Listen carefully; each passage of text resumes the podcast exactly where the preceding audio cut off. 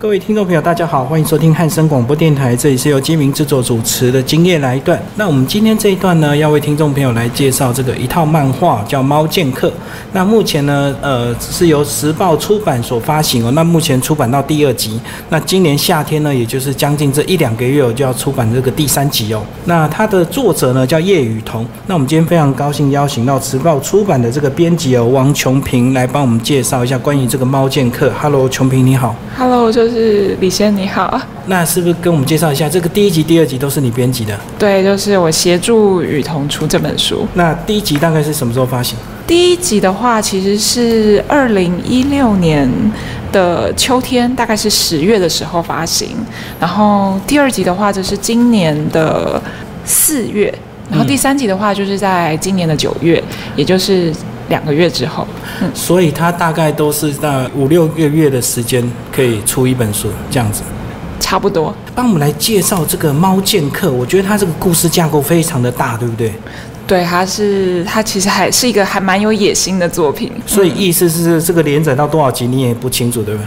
嗯，我们是，我们当初是规划就是六集，大概是六集。嗯，希望可以在六集讲完这个故事。我看有点困难，因为他从一开始就从这个上古时期开始讲，然后里面有很多这个妖魔鬼怪这样子。没有，我们要那开始收线了，它不能就是无限制的发展下去。就嗯，但是我觉得这一本特别的是，他把上古的一个故事，把它穿越到我们的现代，嗯这样的一个手法算是蛮特别的，对不对？呃，你是说就是融合就是虚幻跟现实之间嘛？，对对对，我觉得它可以算是这套漫画的一个特色。嗯嗯，就是因为它它其实是一本就是结合了我们那种中国《山海经》的玄幻故事，是然后还有很多武侠的元元素，但是它发生的地点是在台湾本岛，所以你就可以看到那些《山海经》的妖怪啊，就是出现在比如说中友和的麦当劳，然后或者是就是他把在一零一前面就是有一场爆炸这样子，我觉得就是对台湾的读者来看来说，就是你看了会觉得很贴近自己的生活。嗯，所以这个一开始你你有问过他这个场景为什么会考量到现代吗？因为我我我觉得呃，从《山海经》的怪物要跳到现代去出现，它会有一些场景、一些处理上的一些困难，对不对？那如果纯粹是古代，它就比较好画。但是我想，就是因为他自己也是台湾人呐、就是在台湾长大什么的，就是呃，因为漫画家他们画画其实都会去所谓的取景，对，就是比如说他要画什么场景，他会对去那边拍照。那其实说真的，就是他既然是台湾人，那创作台湾的景色对他来讲是取景是最唾手可得嘛。嗯嗯，好，但是我们在还没介绍这个故事架构之前呢，我们是不是先来呃，先简单介绍一下叶雨桐好不好？他是一个什么样个性的一个漫画家？就是我记得那时候我在看网络上读者留言，那有一句话我觉得印象很深刻，他就说：“诶，看画风，原本以为是个老公公，没有想到这么年轻。”就是你看《猫剑客》这本的风格，它最大的特色就是用水墨来作画嘛。是但其实他其实雨桐很年轻，他大概不到三十岁，嗯，他其实是一个很年轻的大男孩，这样讲，嗯所以意思就是说，水墨画家一般都年纪比较大，是不是？嗯。年轻人比较少用，会想要用水墨来尝试。其实这个年代的漫画创作者，大部分都已经走向数位化，就是手工绘制的人已经很少，更何况是使用就是宣纸、跟毛笔还有墨汁这样的媒材。就是我想在台湾里面，就是年轻一代创作者，然后有出版，就是可以让我们看到创作者，就是使用水墨的可以算是凤毛麟角吧，就是很少。那就是我们这边有说，就是其实我觉得雨桐已经算是新生代水墨创作，然后在台湾的第一人了。嗯嗯，大概只有他。嗯嗯。所以这个水墨在成品之后把它印刷，会不会有一些印刷一些技巧的一个困难？当然是会是会比较讲究，就是因为它是水墨创作的嘛，就是它其实颜色啊，就是有颜色其实很细致，然后有很多细节。就是若是你印刷的时候，就是比如说黑色加太重，然后或者是网网层不够丰富的话，它的很多细节是跑不出来的。所以我们在印刷这个阶段，我们都会就是要求作者也一定要到场，哦就是由是对由他来亲自把关，以免印坏之后整个就重印这样子。免得对啊，就是 免得印坏了，就是他会他会对自己的作品失失望，觉得没有给读者最好的作品，所以大家相信，就是我们这些书都是都是作者把关过的。因为确实啊，这个水墨它本身它色彩比较淡，那它层次比较多，对它层次所以它很容易就是被忽略掉一些色彩的层次，对不对？而且你看啊，就是比如说，像是第一集后面，就是可能观众现在看不到书，但是他们会买来看。嗯，但是你可以看到，就是它每一页的底色其实都不一样，就是那是因为就是雨桐它是用不一样的纸来创作，所以就是它不是像电脑绘图一样，你就开一个画布然后白色的，没有，它是真的去买那种宣纸，然后在国画用的宣纸上创作，然后再把它扫进电脑里面。这是一本就是纯手工制作的书，几乎算是手工啊。所以你的意思是说，如果他买的宣纸不一样，他他下一个位置可能他那个底色就不太一样，对不对？对，它底色可能会有一点落差。所以其实欣赏他这个漫画，等于是在欣赏这个一连串的这个艺术品。我觉得可以这么说，就是对它可以算是艺术品，嗯嗯嗯。就是很值得珍藏。好，那这个我们还是要稍微跟我们的听众朋友介绍一下整个故事的一个架构啊，就是一个女孩子女主角跟一个猫，然后未来还会加入一个男主角这样子。对，那为什么会用猫这个元素？是因为他自己有养猫，是不是？那只猫不是，其实是他前女友的猫。然后这个又有爱情故事可以讲。这个爱情故事我。诶，我也不知道我能不能爆料，所以，我们还是略过这个话题。就是猫留下来了。嗯，应该是说他那只猫还是他前女友的猫啦。嗯嗯，只是他们有相处过一段时间，然后他觉得它很可爱，就把它拿来当做他的一个创作元素。嗯嗯，这个猫当漫画，我记得印象以前有什么猫的报恩。好像狗来当做这个呃题材比较多，对不对？因为好像人类就是跟狗比较亲近，跟猫的互动好像感觉就少了一点。用猫或者是猫在这个故事里面可以带给读者，它等于是一个男主角的角色。对，没错，就是嗯，其实这只猫啊，跟大家想象的就是那种很可爱的小猫咪啊，就是它是有一点落差。嗯，因为这只猫它。虽然外形看起来像猫，但它其实是上古的降妖神兽，它叫舍利。然后它里面是一个，它的设定是一个大叔，嗯，就是有点像是猫界的燕赤霞。哦，就是你知道燕赤霞吧？就是武功很高强，然后它可以降妖伏魔，然后去保护就是一些弱者。就是它本身的身份是这样，但是它又有一个就是猫咪可爱的外表，嗯，所以你就会。就是那个落差，我觉得算是这个角色的特色之一。就是他看起来很可爱，但他其实很强。然后，而且他是一个。就是很有礼貌的中年大叔这样子哦，嗯嗯，就是反差蛮大，就是当他在打怪的时候，他就变成一个非常厉害的剑客。对他就是很帅气，他虽然只有三头身，但他其实很帅气。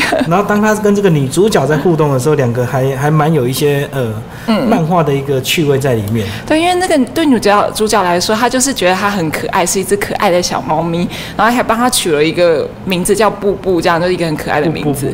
对，然后但是那个。设立就觉得，哎，我是为什么要叫我布布？嗯，就是为什么要把我打扮的那么可爱？对，但我不是这样的人啊，他就很错愕这样子。嗯，所以这小女生，呃，就是现代女性的一个象征呢。就是我觉得她那个女生的一些个性跟一些言语，好像就是我们现在看到一般的女年轻人这样子。当她看到一个猫很可爱，她就想要把它带回去。嗯，然后就中间呢，就跟会猫会有一些互动，这样莫名其妙就卷入这一场战争。对对对，就是呃，我在跟。雨桐沟通的过程啊，他其实因为他是一个大男孩，所以他就很常问我说：“哎，这时候女生会怎么讲话？”哦，他会去，他会去揣摩对一些心情。对，但是他他又怕自己抓不准，所以他就会对这方面他就比较没有把握这样子。然后我想他应该也问了很多女生朋友，嗯嗯。好，但是呢，我想要继续来问这个雨桐啊，他这个这个艺术科系毕业之后，其实很多人他就会从纯粹变成艺术家，然后他画了漫画，他就变漫画家。这两个画起来好像都是在视觉的一个作品呈现，但是我觉得两条路不太一样。那像他这样子，每一张每一格的这个动作，其实他可能都是算一些手工的一个艺术品。那他当初为什么会决定要来当漫画家，而不是当一个艺术家？我想最主要原因是他自己也很爱看漫画。哦，就是因为雨桐他很喜欢井上雄彦，就是他那算是他的精神偶像。那井上雄彦就是画那个《灌篮高手高手》，然后还有一部叫《浪人剑客》。对，所以我想就是因为他很喜欢漫画，就是漫画带给他很多的感动，在他的成长过程中就是给他很多的支持跟力量。所以他之后也决定就是他也要来画漫画，然后他要把他心里的故事就是画出来。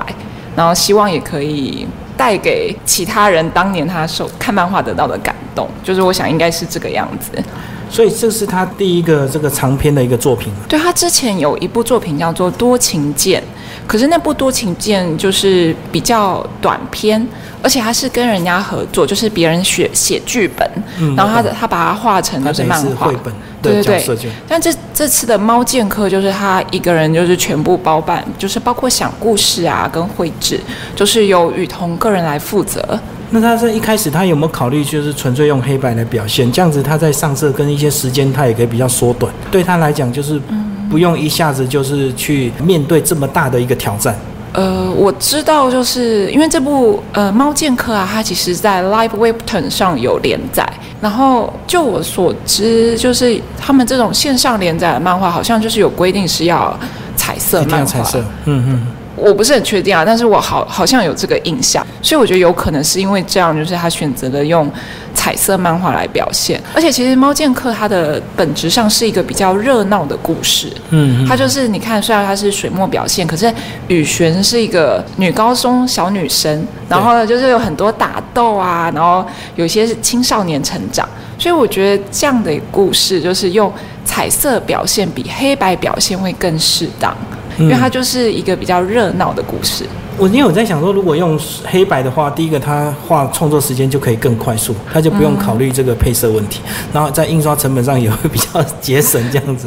没有没有，就是，但是这比较牵涉到印刷专业，就是这本书啊，它即使是就是雨桐的东西，就是它即使是用黑白来画，我们也不会就是用单色来印刷，我们也会用四色的黑来表现。哦，有层次的黑。对，就是它它它没有办法用用单色的黑来表现它的东西，所以就是完全不会节省它的印刷成本，就哦、是、是是是。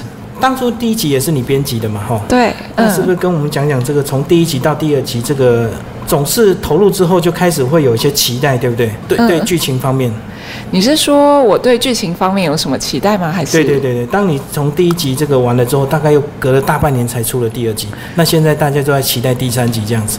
剧情，因为剧情主要还是雨桐在把握。那我们自己在编书的上面的话，我们希望就是他每一集都要给读者一些重点，嗯就是你不能让读者有就是拖沓的感觉。哦，就是拖戏就是。对拖戏的感觉，就是你剧情一定要跑，然后就是你的每一集就是你要给他读者一个就是就是一个高潮，像比如说像是第一集的高潮，其实我个人觉得是舍利跟他的师傅就是乌之奇的战争，嗯嗯嗯，嗯，那第二集的高潮，我会觉得是放在呃，就是一个上海，其实是大家耳熟能详的一个故事。它就是里面就是用嫦娥奔月的故事，就是转转接跟转换，然后把它改编成一个凄美的爱情故事。我觉得那个其实也蛮好看的，在第二集里面。这样子好像在一些成功的漫画里面，就难免一定要有一些爱情的一些纠结，对不对？好像如果你纯粹打斗的话，就是少了一些看漫画的一个乐趣。这本还是主要 最主要的还是还是打斗比较多，爱情比较少啊，因为它其实是给就是比较青少年。嗯，嗯，所以你们当初在这个发行之后到呃陆陆续续这段时间，你们有没有一些网友或者是读读者给你们一些回应，关于他这套《猫剑客》？呃，因为读者直接对我们编辑部是比较少，嗯可是因为他是在 Live Webton 就是连载，然后雨桐自己有 Facebook，所以就是读者跟作者的互动是很及时的。我想这也是网络时代的一个特色，就是读者每期看了你的东西，然后他就会立刻给你回应，然后读者就是喜欢你的东西，他就会在当期按赞，所以你就可以立刻看到就是读者喜不喜欢你的作品。嗯，所以这个会不会有时候读者的反应，现在因为这个科技进步之后，会造成我们在读者的回应，有时候会影响到自己的结局的一些思考。我想不只是这个时代，就是任何时代都一样。我们在创作的时候，就是像日本漫漫画连载，也会依据就是。比如说他们喜欢那个角色，然后那个角色人气很高，他们就会开始给那个角色加戏啊什么的。我想就是去跟读者互动，是是连载漫画，其实也算是一个创作的特色啊。嗯嗯嗯嗯，这本漫画虽然这样子简单看过去，你会急着想要了解一些剧情啊、一些发展，然后其实我觉得回头再慢慢看的时候，它很多场景其实都还蛮细致的，对不对？对啊，就是他是一个就是俗称逼死自己的作者，就是他对 自己害自己。但是对他来讲，就是他已经他已经算是该怎么说？他就是为了连载，然后为了每周就是要交一定的格数，所以他对他来讲，他已经有简化他的东西了。就是，但对我们一般读者来讲，这画面还是精致到不可思议。但是对他自己来讲，就是他他给自己的标准比较高。嗯所以你有看过原稿吗？嗯，原稿的话，其实我没有看过哎，我应该就是对你这么一说，我应该要找个机会来看看才对。嗯嗯嗯，而且我觉得叶雨桐那个性是跟一些漫画家比较不一样，他比较活泼好动型，然后他跟 FB 也会跟他的一些朋友大家做一些互动。他算是对，就是我们接触过的漫画家，个性其实都很内内向。向，对，对，但是雨桐他是个不怕不怕人的创作者。之前啊，就是金漫奖，他也去当主持人呢、哦，很少漫画家能够上 没有，我觉当主持人，得对，这是非常少见。他其实个性就是算是喜欢跟人接触，嗯，而且你知道吗？这个漫画家或者一些作者，他们都有一些应该都有一些共同的特质，就是说要很专注，所以他们就不太喜欢去表露出外在的一些东西，就是脑子里都想他的一个作品。对啊。但是虽然说他个性比较活泼，但是我相信他的生活其实是很规律跟单纯的，就是每天就是起来，然后就是画画画画画画画。然后时间到就去睡觉，然后日复一日，日复一日，日复一日。这样好像是一定要这样子，对不对？要 不然你可能每个礼拜的量都交不出来。对啊，他们就是很规，必须很规律才可以达到就是一定程度的水准。有时候我觉得他们其实有点那种日本职人或匠人的的那种味道。嗯嗯他们就是对自己的作品要求很高，然后那种是在就是画画对他来讲，就是就有点像是比如说什么剑士在练剑那种感觉。对对对他们就是对自我的一种修炼。嗯。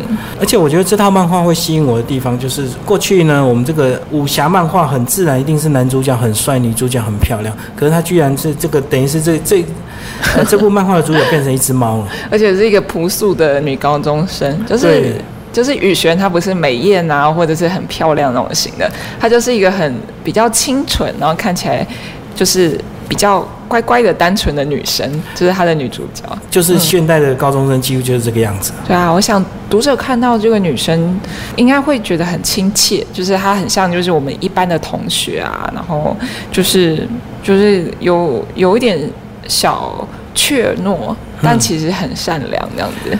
好，那再过两个月，第三集要出来，对不对？是不对是稍稍透露一下第三集的重点有什么？又有新的角色要要上场了吗？有我们第三集的话，就是其实我们在第二卷后面其实也有做了一个预告，就是第三集我们要即将就出现一个谜样的猫战士。就是他的朋友吗？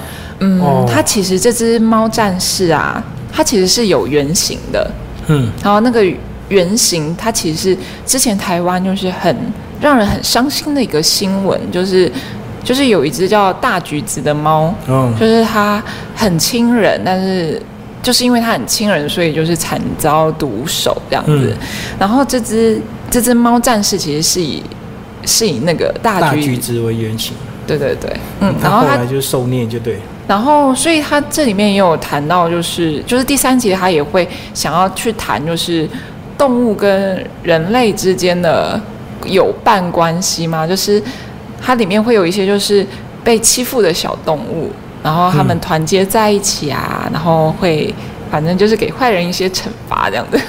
我、这样听起来蛮特别，不是纯粹只有把坏坏人用妖魔鬼怪收服而已，还是有一些 就是人，嗯、应该是说人类跟我们以前可能会二次元的分，就是妖魔就是邪恶的，人类是正义的。可是其实人类他也有比较邪恶的那一面，然后那些妖魔可能可能是受人类迫害而生之类的。嗯，就是哇，这个这个，我觉得这猫剑客这个真的很精彩，很值得收藏，很值得一集一集的买下去。是故事内容或者是它的画面，我相信都绝对都是。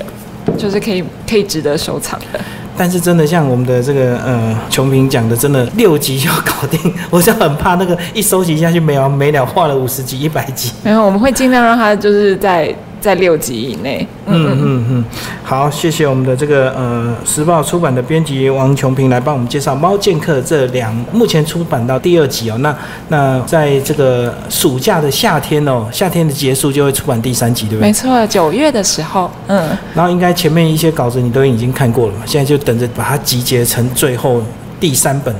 对，没错，已经开始进入编辑的阶段了。嗯，好，那我们这集预告呢，也有标注我们的这个叶雨桐哦，听众朋友如果有兴趣呢，也可以加他好友，追踪他的动态。我相信应该他他呃，FB 还蛮活跃的，应该很乐于给大家加好友的。好，谢谢，谢谢。